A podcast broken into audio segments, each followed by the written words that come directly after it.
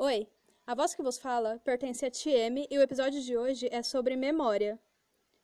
Antes de começar, eu gostaria de dizer que se você estiver ouvindo alguma coisa no fundo, tipo uma música e tal, é que eu descobri que eu falo muito baixo, porque eu começo a ouvir minha voz, aí eu começo a ter vergonha e tal. E ouvindo música com fone, eu tenho que falar mais alto para poder ouvir minha própria voz. E aí, quando eu tô falando mais alto, assim, é como se eu estivesse falando tom normal, sabe?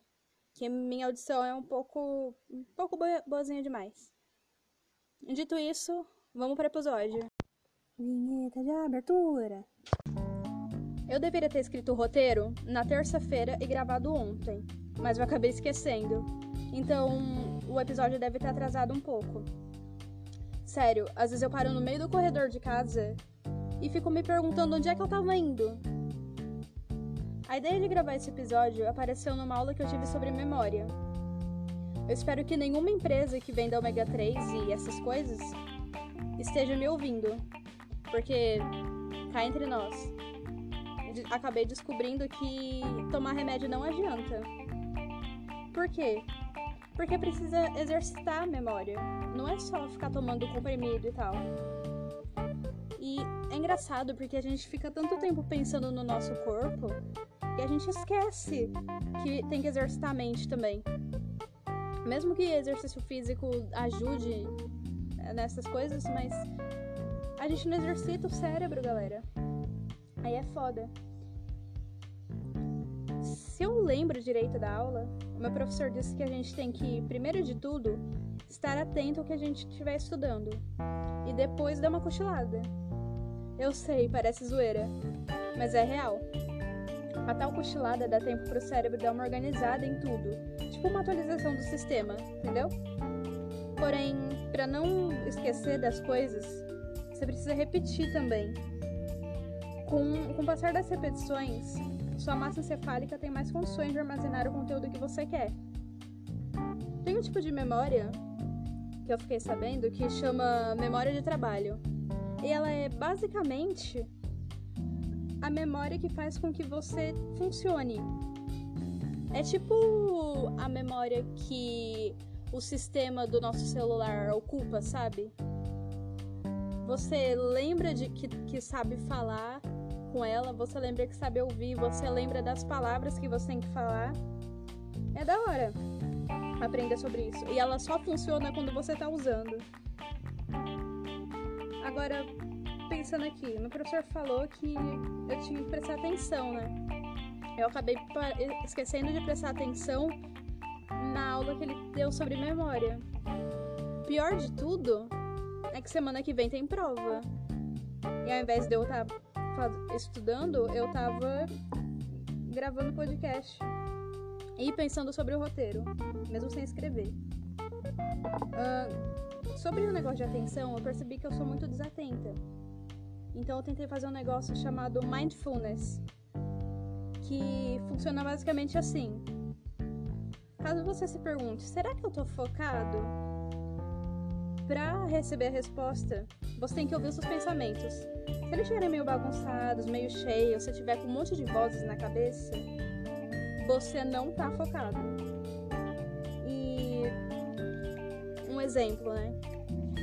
Eu nem precisei me perguntar se estava focada, porque quando eu tava escrevendo esse roteiro, eu tava assistindo Good Girls e ficando meio puta. Eu tava ficando meio puta não por causa do, da série, que a série até que é boa. Mas eu tava ficando puta porque a tinta da caneta tava acabando, velho. Tanto é que agora eu tô pegando aqui pra ler e tem um monte de coisa que não, não dá pra identificar o que tá escrito. Ainda bem que eu tive a ideia de trocar de caneta. Senão ia ser foda. A coisa mais triste é que a caneta é preta e eu comecei escrevendo com uma caneta azul. Hum, e enquanto eu tava assistindo a série, escrevendo o roteiro e pensando se ia dar tempo de lançar hoje o episódio, eu descobri que eu tô aprendendo inglês com, com série mesmo. Porque normalmente eu assisto as séries do, legendadas. Mas não é, ai, porque a série legendada é mais legal. Não, é porque eu queria treinar o meu cérebro. E eu percebi que eu, agora eu consigo escutar algumas coisas. Tipo, escutar de verdade mesmo, saber o que as pessoas estão falando. Só que. Desfoquei, desculpa. Voltando para o negócio de memória. Sabe o que eu aprendi também na aula? Que nossas memórias são falhas. Aí você deve estar tipo, ai, você jura? Mas na moral, é real. De 10 memórias de infância que você tem, uma pode ter sido implantada por alguém. Aí você, deve, você fica, ai, nossa, mas será que algum serviço do FBI, não sei o quê? não. É, é mais simples até. Sua própria avó pode ter falado alguma coisa que você fazia na infância que não é real. E você acreditou. Porque, né, sua avó. Você não vai achar que sua avó tá mentindo o tempo todo. Se você acha que sua avó tá mentindo o tempo todo, ou ela é uma mentirosa de elite ou terapia, né, meu filho? Isso me dá um pouco de medo, sabe? Tipo, qualquer um pode ter chegado em você e falado que estudou na mesma creche ou algo do tipo.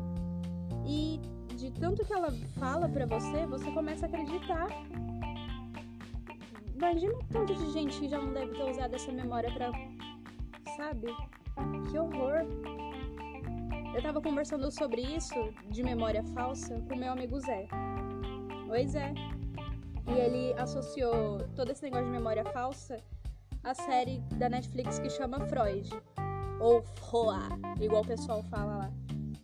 E é real, porque no primeiro episódio da série, a gente vê o Freud ensaiando com a empregada para eles poderem simular uma cena de hipnose.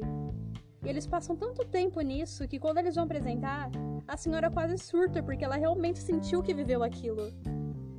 É, não, não vou falar o que aconteceu, o que ela acha que viveu, porque eu acho que vocês não gostariam de receber spoiler. Até onde eu sei, um psicólogo não pode ficar modificando suas memórias a ponto de elas se tornarem falsas. Tipo, ficar falando que você se perdeu, que isso foi traumatizante, sabe? A menos que isso já tenha acontecido, mas se nunca aconteceu, eles não podem ficar colocando isso na sua cabeça.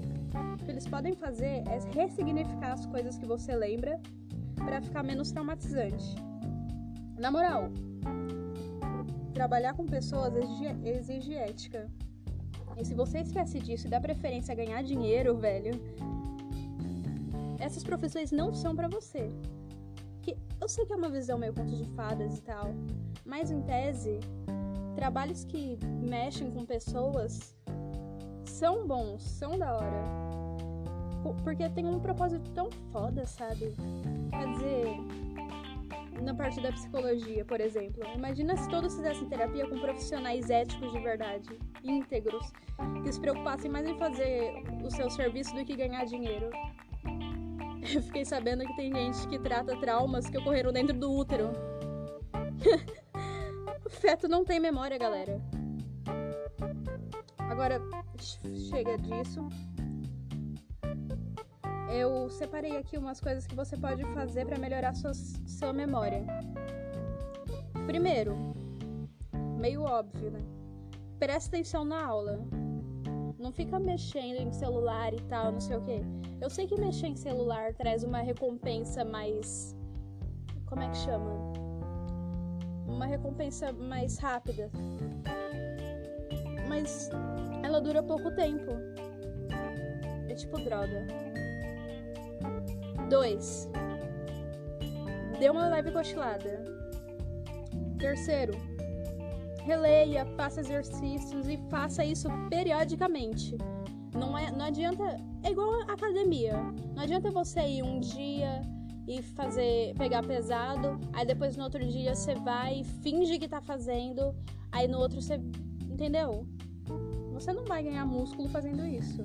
Da mesma forma que você não vai ter uma boa memória, não fazendo exercícios e não relendo. Importante também dizer para você não ser sedentário, porque o sedentarismo prejudica a memória. Por isso que eu esqueço muita coisa. Aliás, não esquece de me seguir aqui no Spotify e me dar um feedback, tá? Abraço!